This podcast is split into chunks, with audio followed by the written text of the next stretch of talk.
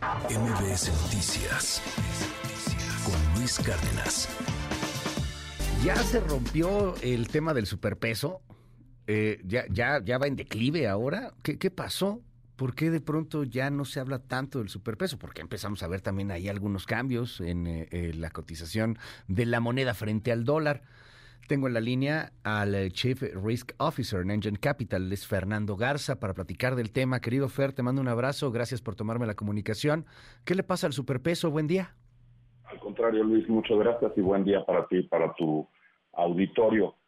Ya pondría quizá algunas cosas en, en referencia para el auditorio. Eh, lo primero es que efectivamente desde un mínimo que llegó a tener la cotización del peso frente al dólar, por ahí de junio del 2023, que llegamos a estar por debajo de los 17 pesos, 16.74, a la cotización del día de hoy, que debe andar en 18.30, efectivamente ha habido una apreciación de nuestra, una, eh, más una depreciación de nuestra moneda, pues de alrededor del 9%. Sin embargo, tendríamos que recordar que del máximo histórico que tocamos en marzo del 2020, a ese junio del 2023, la moneda se ha apreciado un 32%.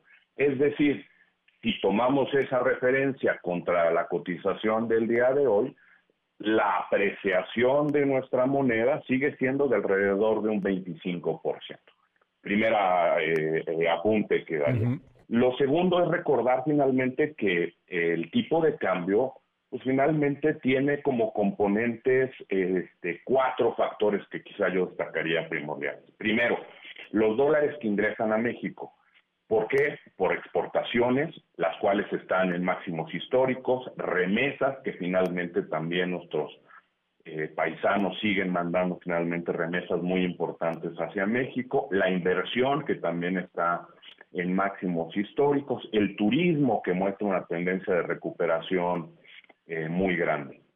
Dos, el diferencial de tasas que hay entre las tasas de referencia que maneja Estados Unidos y las que manejamos nosotros. Hoy ese diferencial, desde hace ya varios meses, quizás 12 meses, el diferencial es de alrededor del 6%. Esos son los dos grandes conceptos finalmente que explican el por qué nuestra moneda hoy está fuerte. Sin embargo, hay otros dos elementos que eh, hacen que haya variaciones en la moneda constantes y son los riesgos percibidos en el entorno nacional e internacional y hemos visto muchos en estos últimos dos meses. La operatividad del gobierno de los Estados Unidos, si tienen la deuda suficiente o no para poder seguir operando. Las guerras que estamos viendo entre Rusia y Ucrania y ahora este desafortunado conflicto entre Israel y Hamas. El tema del petróleo, finalmente son algunos elementos macro geopolíticos que tienen un impacto finalmente en el último elemento, que es esta percepción de seguridad que tienen los inversionistas y el apetito por riesgo que ellos tienen, finalmente para ir moviendo sus posiciones de ciertas monedas a lo que consideran son este, monedas más fuertes como el dólar.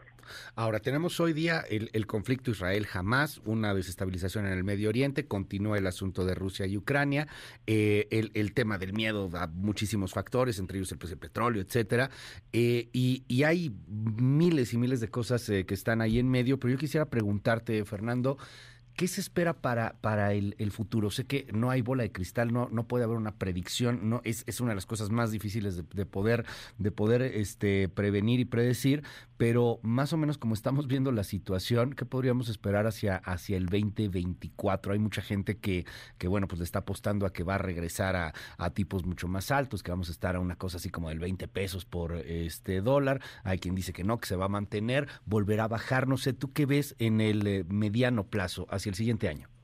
Sí, mira, sin meterme yo en el tema de riesgos percibidos en el entorno geopolítico, porque es imposible finalmente poder pronosticar qué es lo que va a pasar.